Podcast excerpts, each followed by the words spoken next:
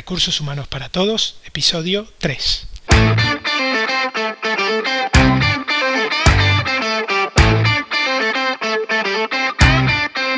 Bienvenido a Recursos Humanos para Todos, tu podcast semanal sobre recursos humanos.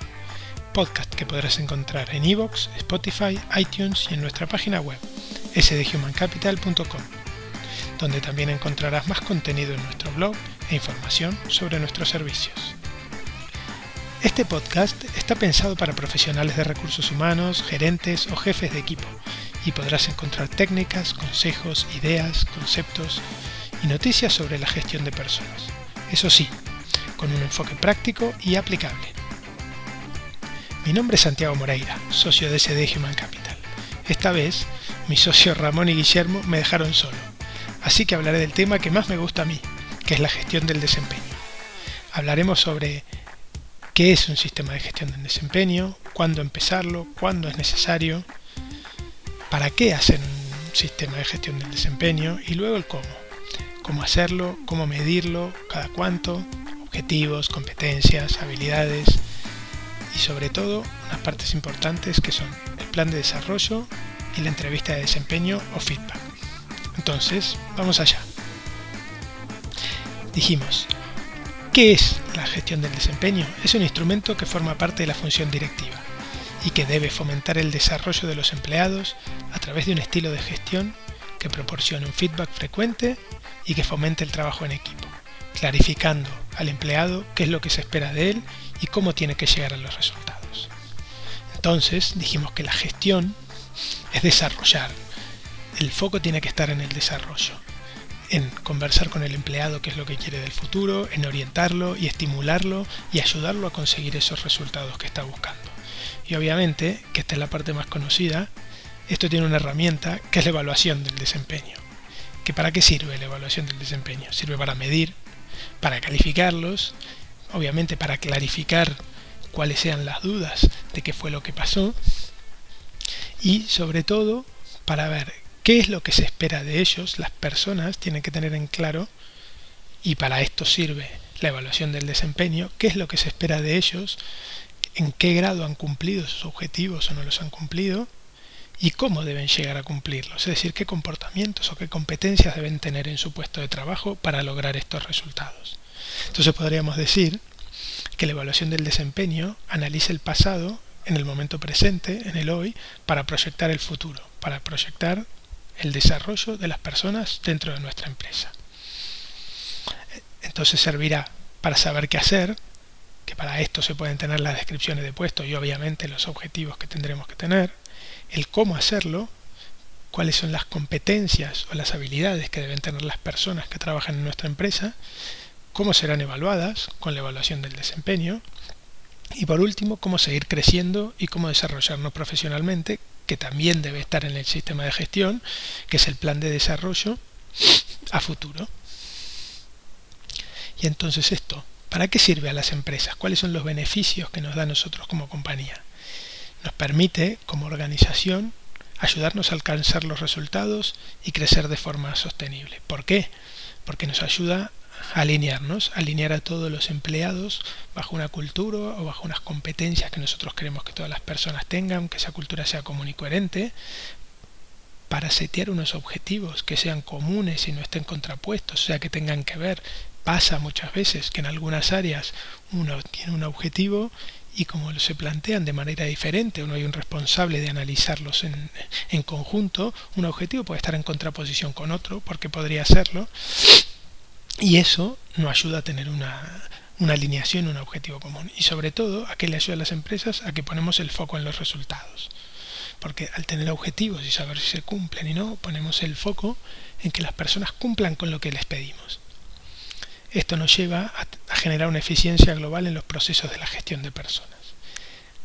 Antes de ir al detalle y de, y de ver cómo es una evaluación del desempeño y qué es lo que se puede hacer, queremos contarles qué es y qué no es, qué pueden esperar y qué no pueden esperar de un sistema de gestión de desempeño y de evaluación del desempeño. Primero, no va a ser la solución a todos los problemas. No es algo que estamos, la gente está un poco enojada y vamos mañana a poner un sistema de gestión del desempeño y todos van a ser felices y todo va a salir bien.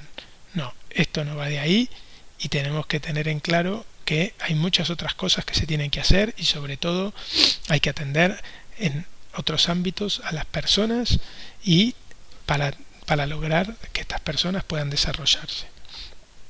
No es un sistema para presionar a las personas ni para buscar culpables, ni para controlarlas. Esto tiene que ser un sistema, como dijimos antes, que sirva para el desarrollo de las personas dentro de la organización. Y esto es clave. Y todos tenemos que estar atrás de esta idea tampoco es fácil o es automático. No es algo que diga, llega el último día del año y diga, bueno, voy a hacer las evaluaciones y en 10 minutos tengo 10 empleados a mi cargo y me hago las 10 evaluaciones. No, esto es un proceso que va a lo largo del año y que tenemos que ir todo el año pensando qué fue lo que pedimos, si estamos cerca de los objetivos, hablando con las personas y tratando de comunicarnos para lograr así durante todo el año generar este clima que nos sirva para lograr los objetivos propuestos. ¿Para qué sirve entonces? Sirve para saber qué fue lo que ha ido bien y para reconocerlo. Muchas veces y en muchos casos vemos responsables que no reconocen a la gente y esto es súper importante por más que parezca que la gente no lo necesita, súper importante. Entonces esto al menos obliga a algunos tipos de líderes a que lo hagan. También sirve para que la gente sepa en qué puede mejorar, qué es lo que pueden hacer mejor y cómo los vamos a ayudar para que esto pase. Y al final es un cambio en la forma de dirigir a las personas. ¿Para qué? Para, como dijimos antes, mejorar los resultados, lograr mayor implicación y sobre todo lograr una mejor comunicación y más fluida entre los responsables y los colaboradores. Y este, como dijimos antes también, es un proceso continuo que requiere de tiempo y de esfuerzo. No, lo, no, no se va a hacer tan fácil como acabamos de decir, y que se base en el compromiso mutuo de las personas. Entonces acá hay algo importante que quería decir antes de continuar, que es, si estamos preparados para dar el, paso de implementar un sistema de gestión del desempeño, tenemos que tener en claro que dar feedback implica no solo decir las cosas buenas, sino también las áreas de mejora. Y tenemos que ser claros y consistentes con nosotros mismos y con las personas. Si no estamos dispuestos como empresa, porque la cultura no lo tiene o porque las personas no somos así, a decir qué es lo que las personas deben mejorar para no quedar mal, porque si le digo esto a tal persona, eh, entonces mm, se va a sentir desmotivada. Si no estamos dispuestos a tener este tipo de conversaciones, es difícil que esto funcione. Y al final, el sistema de gestión de desempeño ser una pérdida de tiempo y dinero porque esto solo va a servir si realmente nosotros vemos y le decimos a las personas qué es lo que hacen bien y qué es lo que tienen que mejorar y lo conversamos con ellos y estemos todos en el mismo camino y todos nos pongamos de acuerdo en cuáles son las acciones que vamos a hacer en el futuro para cambiar esto que se tiene que mejorar o para potenciar lo que ya estamos haciendo bien. Y esto tiene que venir desde arriba hacia abajo. Es decir, si tanto el número uno, el CEO de la empresa, como los responsables no están dispuestos a dar un feedback honesto y a tomarse el tiempo de dar feedback, mejor no hacerlo, porque como decía antes, va a ser una pérdida de tiempo. Así que antes de empezarlo diría que lo pensemos bien. Creo que es una herramienta muy muy potente que ayuda a las personas a tener en claro qué es lo que tienen que hacer y cómo, pero tenemos que estar dispuestos a hacerlo, como responsables y como empleados. Ahora la siguiente pregunta, ¿cuándo? ¿Cuándo empiezo? Como buen consultor, ahora que los tengo a, a mis socios, voy a decir que depende. Obviamente, si no son muchas personas en la empresa y si los empleados tienen súper claro qué tienen que hacer y cómo hacerlo, saben sus objetivos, saben los de la empresa, entienden bien la filosofía de la empresa, cuál es la cultura, cómo se tiene que trabajar, porque estamos siempre ahí los responsables y porque le decimos qué es lo que tienen que hacer y porque damos feedback permanente, te diría que si este es tu caso, puedes seguir como estás. Pero en la medida que la empresa crece, cuando no todos los responsables son de la manera de la misma manera y no todos tienen las mismas competencias o las mismas habilidades que nosotros queremos que tengan como líderes, es un buen momento. ¿Por qué? Porque ayuda a dar consistencia y a clarificar buenos aspectos sobre los cuales nosotros queremos alinear a nuestros empleados y queremos que las personas se desarrollen teniendo en cuenta determinados parámetros y cumpliendo determinados objetivos. Aquí ya nos parece un buen momento para implantarlo debido a que los responsables y, los, que haremos que los responsables y los empleados estén obligados a pensar, analizar cómo ha ido el año, analizar si se han cumplido objetivos y no solo a pensarlo, sino luego a llevarlo a cabo. Siempre que se habla de gestión del desempeño y de evaluación del desempeño, sale la pregunta de equidad. ¿Hay que exigirle a todas las personas lo mismo? ¿Todos deberían tener que cumplir los mismos requisitos? La respuesta es no. Obviamente, la clave está en exigir a las personas lo que corresponde a su puesto de trabajo y sus responsabilidades y considerando su experiencia. No vale lo mismo para todos. No todos tienen que tener el mismo grado de trabajo en equipo dependiendo de su puesto de trabajo será necesario y dependiendo si es un líder o no es un líder será mm, diferente lo que se le pida, entonces no vale lo mismo para todos y no a todos hay que medirlos igual. Entonces esto es un sistema que tiene que ser personalizado y que tiene que depender de cada una de las personas. Dicho esto, vamos a las partes que tiene o que podría llegar a tener, muchas veces tiene más o la que nosotros creemos que puede tener una evaluación del desempeño. Primero, los objetivos. Los objetivos, ¿para qué nos sirven o cómo afectan los objetivos al rendimiento de las personas? Primero nos ayudan a fijar atención, nos ayudan a poner un foco, a saber para dónde ir, a priorizar el esfuerzo y nos ayudan a ser más persistentes. Si yo sé que tengo que cumplir esto y lo tengo claro, entonces voy a poder realizar un plan de acción, aplicar estrategias, nos ayudan a pensar un poco más focalizados sobre qué es lo que tenemos que conseguir. Pero ¿qué es un objetivo? Los objetivos qué son? Son propósitos, son propósitos que tenemos que conseguir en un periodo de tiempo, con determinadas personas y recursos, y los cuales tienen que ser lo suficientemente motivantes para que me den ganas de hacerlos hay este cuando hablamos de objetivos se dice que los objetivos tienen que ser eficaces y cuando hablamos de objetivos eficaces a muchos de ustedes les vendrá una palabra a la mente que se usa siempre que se habla de objetivos, que son los objetivos SMART. ¿Qué quiere decir SMART? Es Specific, Measurable, Attainable, Relevant and Time-Based.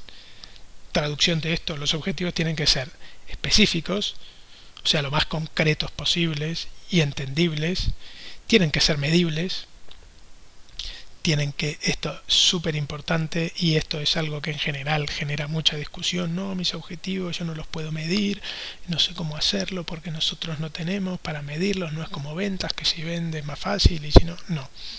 Todos los, todos los objetivos pueden llegar a ser medibles. Y si no tenés manera de medir los objetivos, te diría que tu primer objetivo es empezar a medir, a medir algo que te sirva para ser mejor en tu departamento. En selección podría ser cuántos días tardo en cubrir una selección desde que me llega hasta que se termina. No lo hago, empieza a hacerlo, que ese sea tu primer objetivo. Ya luego verás cómo mejorarlo, pero primero tienes que medirlo. Pero todos, todos los departamentos tienen que tener objetivos cuantificables y eso se puede lograr. Que fácil, no, seguro, pero se puede hacer. Decíamos que tienen que ser específicos los objetivos, medibles, alcanzables, tienen que ser un, reto para las personas, pero tiene que ser posible. Y obviamente, y esta es una pregunta que, que, nos hacen a menudo, si yo defino un objetivo en enero, ¿puede cambiarse durante el año? La realidad es que lo ideal sería que no. Pero todos sabemos que los contextos cambian, que las cosas pueden ser diferentes, o que cambian los recursos, o que cambian los tiempos, o las prioridades, y pueden llegar a cambiarse, obviamente, siendo consensuados entre responsable y colaborador. No, como dije, no sería lo mejor, pero pueden hacer. Luego, tiene que ser relevante, tienen que servir para algo, porque si es un objetivo que es súper fácil y que no tiene demasiado sentido y que sabemos que lo va a cumplir y que al departamento no lo ayuda, no va a ayudar tampoco a la compañía y por lo tanto no va a servir y no va a ser motivante. Y por último, tiene que tener un tiempo. No puede haber un objetivo que no pueda ser medido en el tiempo. Es decir, eh, ¿cuánto voy a tardar en realizar este proyecto? Tiene que tener una fecha de fin. Lo tengo que implantar antes de tal fecha. No puede ser lo mismo que lo haga de aquí a tres meses, de aquí a seis meses, de aquí a dos años. Entonces todos los objetivos tienen que tener una fecha para que luego puedan ser medidos. Lo importante acá, y es algo que le gusta decir mucho a, a Guillermo, es los objetivos tienen que estar tan claros que el mismo empleado tiene que ser capaz a fin de año de saber si lo cumplió o no lo cumplió y en qué medida lo hizo. Ya si esto no lo puede saber el empleado, difícil, o no vamos por buen camino. En general, ¿cómo se, cómo se, cómo se realizan estos objetivos? Lo, lo, bueno, o lo que hacen muchas empresas y, y realmente sirve, es generar los objetivos en cascada, hacerlos como un proceso en cascada en donde empezamos por los objetivos de la compañía, dirección general o el SEO, definen los objetivos o el camino para donde quieren ir durante el año, una estrategia general con algunos objetivos y luego esto va bajando por la empresa, primero a cada uno de los departamentos o áreas en donde en base a esos objetivos principales generan unos objetivos por área que deben ser validados por la dirección general o por el SEO o, por el top management. Y luego en, una vez que tenemos los objetivos de compañía y objetivos de área podemos pasar a los objetivos individuales con cada uno de los empleados. Entonces ahí los empleados teniendo en cuenta los objetivos de área generales pueden proponer estos objetivos y luego los responsables validarlo junto a ellos Aquí, en general y sobre todo cuando empiezan, es importante que recursos humanos tengan un rol activo en validar estos objetivos. Primero, como decíamos antes, para asegurarnos de que son smart, de que son medibles, de que son cuantificables y todo lo que habíamos hablado antes. Y segundo, para validar la coherencia, para ver que entre todas las áreas y todos los departamentos no haya objetivos que no estén en contraposición, que todos los objetivos vayan en el mismo camino. Esto con el correr de los años y con el correr de, de, los, de las evaluaciones del desempeño que se vayan haciendo, lo iremos haciendo mejor. Al principio será más difícil, tardaremos más tiempo, pero luego todo esto va saliendo más automático en, en la medida que vamos teniendo experiencia. Luego de los objetivos que es otra de las cosas que normalmente se mide, son las competencias o las habilidades. Son las habilidades que le pedimos a las personas que tienen que tener en determinados aspectos. Entonces, es muy importante tener definidas estas competencias que vamos a querer para nuestros empleados y en general una manera de, de definir estas competencias o habilidades es en tres grupos las competencias corporativas, que son las competencias que le pedimos a todos los empleados de la empresa, las que, como decíamos antes, nos ayudan a alinear a toda la organización hacia un solo camino, que quiero que toda mi empresa trabaje en equipo, que esté orientada a resultados, que sean flexibles. Entonces, dependiendo de qué quiero que todas las personas tengan, se definen competencias corporativas. Luego, existen las competencias directivas o de liderazgo, que son todas las personas que lideran personas, qué competencias tienen que tener, cómo tienen que ser esas personas. Le vamos a pedir que fomenten el desarrollo de personas, que tengan liderazgo, que asuman responsabilidades, etcétera definir entre todos un mapa de competencias sobre las corporativas, directivas y por último las específicas del área. Cada área tiene su, especialidad y tendrá unas habilidades necesarias que por ahí otra área no la tiene, como capacidad de análisis o empatía o integridad, orientación al servicio.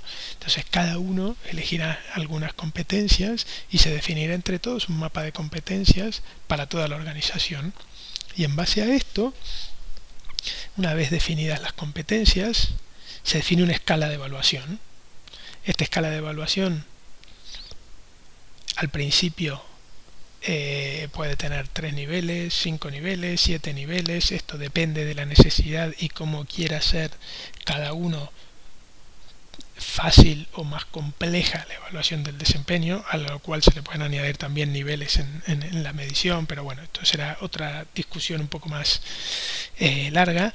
Entonces, aquí pueden existir, en qué grado se cumple, pero al final ya tengamos 3, 5, 7 niveles, todo esto nos lleva a pensar de si esta persona cumple con lo que se espera de él para esa competencia, si es un área de mejora, es decir, si tenemos que trabajar juntos sobre esto para que esto se mejore en su puesto de trabajo, si todavía no ha llegado donde yo quiero que llegue, o si es una fortaleza.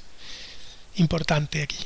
Si es una fortaleza y si esta persona es muy buena en trabajo en equipo, pero en mi área es súper importante y a esta persona se le da bien y yo quiero seguir fomentándolo, igualmente no dejarla ahí tirada, sino que también puede haber un plan de acción para este tipo de competencias. Y es importante porque a la persona lo motiva y a nosotros nos sirve como responsables. Para esto es muy importante, por lo que decía antes que la evaluación no se puede dejar para fin de año, es mirar comportamientos observados, evidencias, situaciones que hayan pasado para poder tener ejemplos. Son muy importantes los ejemplos. Acaparar cuándo se demostró esta competencia, cuándo no. Mira, tal día cuando estabas presentando dijiste tal o cual. Estas son las cosas que nos van a servir para no hablar sobre temas genéricos o sobre percepciones, sino tener ejemplos que nos sirvan o que nos ayuden a poder tener un feedback constructivo con esta persona. Mira, tal día cuando fuimos eh, a tal cliente, habíamos dicho que la presentación iba a durar 30 minutos y duró una hora. Esto no fue bueno porque, claro, la percepción del cliente, imagínate que estaba esperando tener media hora, tenían cosas que hacer luego, etcétera. Entonces, teniendo ejemplos sirve para ver cuáles son las áreas de mejora y qué es lo que hacemos bien. Hasta aquí, en general, qué es lo que se mide del año anterior, qué es lo que analizamos del pasado, y luego viene en base a lo que se analizó del año pasado, armar un plan de desarrollo. Súper, súper importante. Y súper importante que se siga durante el año. Plan de desarrollo no es más que definir acciones concretas, específicas para ese empleado, que también tienen que tener fecha, para cuando se hacen, qué es lo que vamos a hacer, tienen que tener indicadores, pero lo importante aquí es, en base a lo que vimos, que se quiere mejorar o que queremos desarrollar de esa persona o donde queremos poner el foco. ¿Qué acciones se pueden hacer? ¿Qué es lo que tenemos que hacer aquí? Y aquí es importante, hablando con Guillermo también el otro día lo, comentamos, no solo poner acciones formativas o hacer un curso de tal, hacer un posgrado, eh, no, si yo quiero hacer eh, mejorar en presentaciones, no es solo hacer el curso o la formación de presentaciones eficaces, que sí, que está muy bien, pero si no, poner durante el año eh, tres o cuatro presentaciones internas o externas a la compañía, donde sea, pero exponer también a la persona a que haga cosas que realmente sirvan y llevar a la práctica lo que han aprendido en esta capacitación, si es que la han tenido. O sea que aquí no solo nos quedemos en, en, la teoría, sino que también es importante en el plan de desarrollo ir a la práctica. Y este plan de desarrollo tenemos que ir trabajándolo durante el año y revisándolo y viendo cómo va, al igual que los objetivos, no va a sentarse en enero a definir los objetivos y en diciembre a ver si los cumplieron. No, para todas estas cosas es importante ir conversándolas durante el año, tener un feedback continuado con la persona para ver realmente cómo van desenvolviéndose los objetivos, cómo vamos con el plan de desarrollo que habíamos hecho y qué es lo que nos falta para terminarlo.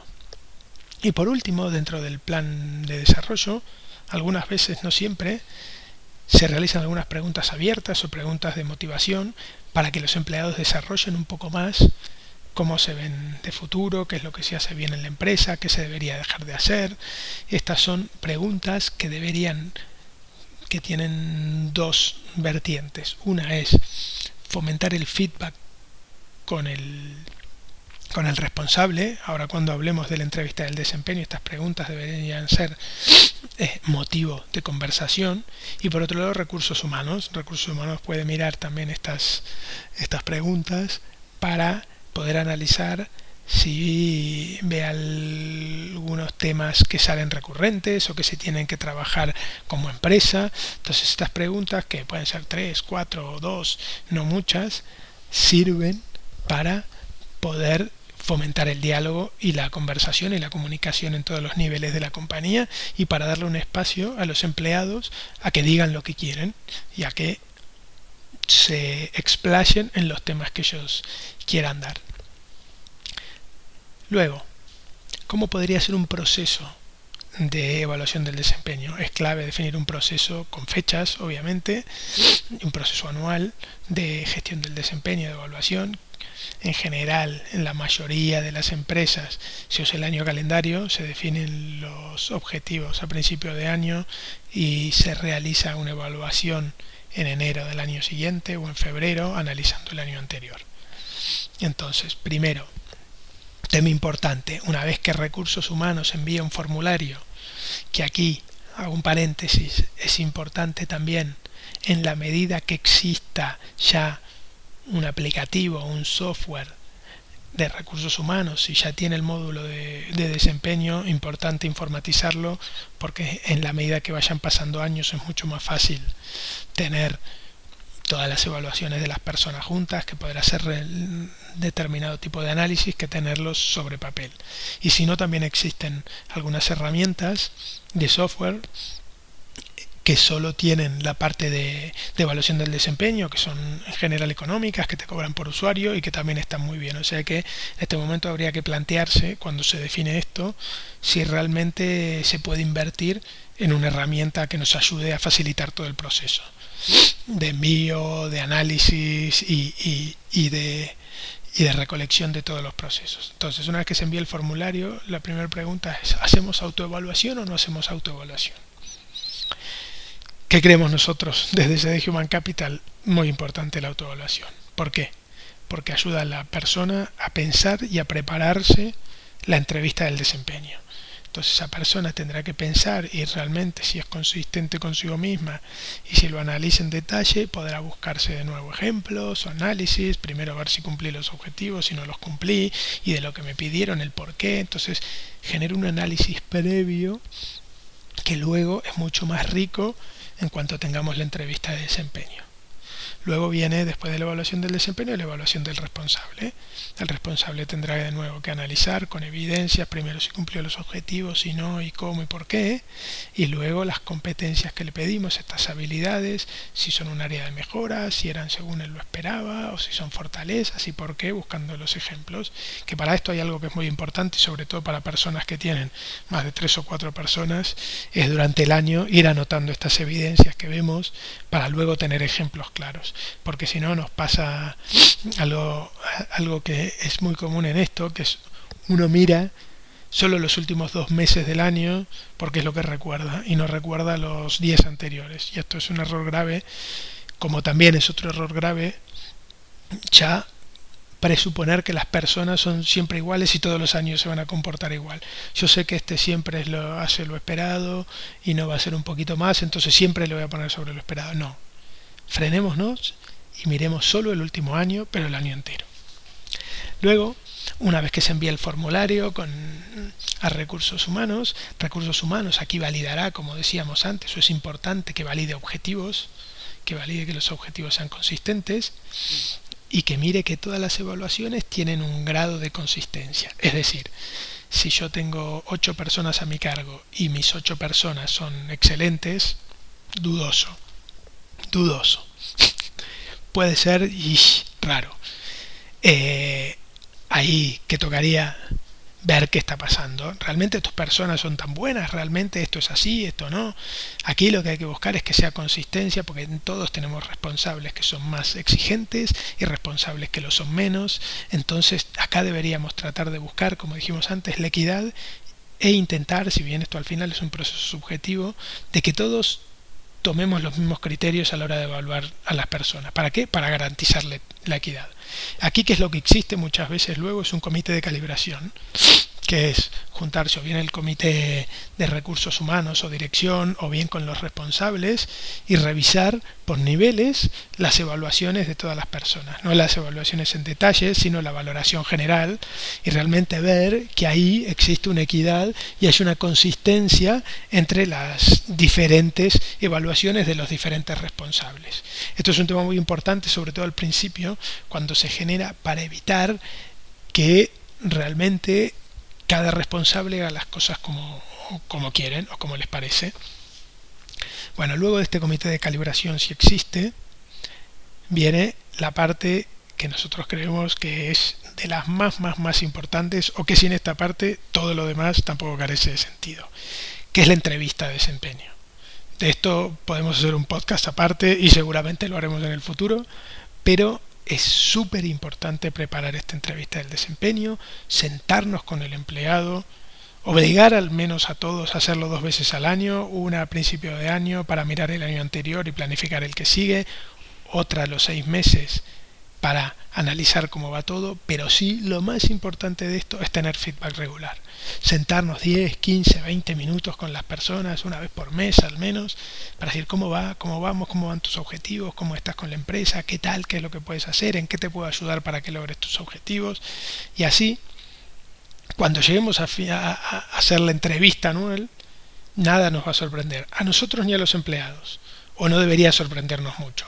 En cambio, si yo empiezo, planteo los objetivos del año y no me reúno con mi gente en todo el año, no sé bien qué están haciendo, no los ayudo a cumplir los objetivos, el empleado puede creer que sus prioridades cambiaron y esos objetivos ya no son tan válidos, o los objetivos deberían haber cambiado y no los ajustamos a tiempo. Aquí es importante, y esto toma tiempo, sí, es así, toma tiempo y a veces no es tan fácil, pero tenemos que buscarnos el tiempo de hacerlo y dedicárselo durante el año para lograr para lograr entre todos generar beneficio para el empleado, que va a ser el beneficio para nosotros como responsables y que va a ser el beneficio para la empresa si estamos todos alineados. Y por último, para terminar, quería decir de nuevo, ya hablamos un poco, pero ¿cuál es el rol de recursos humanos en todo esto? Primero, garantizar que el proceso se cumpla, hacer el seguimiento, hacer que todos cumplan las fechas. Luego, validar la coherencia, como dijimos, súper, súper importante, valorizar, valorar la, validar la coherencia con los responsables de los objetivos y de la valoración general de las personas. Y por último, que esto puede pasar, hay veces entre responsable y, y empleado no se terminan de poner de acuerdo, entonces ahí recursos humanos tiene que ser el mediador o el que tiene que intervenir en los casos donde requiere atención. Bueno, en cuanto a evaluación de desempeño y gestión del desempeño, esto es todo por hoy, así que hasta aquí nuestro tercer episodio de Recursos Humanos para Todos. Si el contenido de este podcast te gusta, no te olvides de suscribirte, darnos 5 estrellas en iTunes y me gusta en iVoox y Spotify. Igualmente, recuerda que puedes encontrar más contenidos, noticias y recursos en nuestra web corporativa sdhumancapital.com. Muchas gracias por todo, por tu tiempo, por tu atención, por tu interés en estos temas sobre la gestión de personas. Nos escuchamos en el próximo episodio. Hasta luego y feliz semana.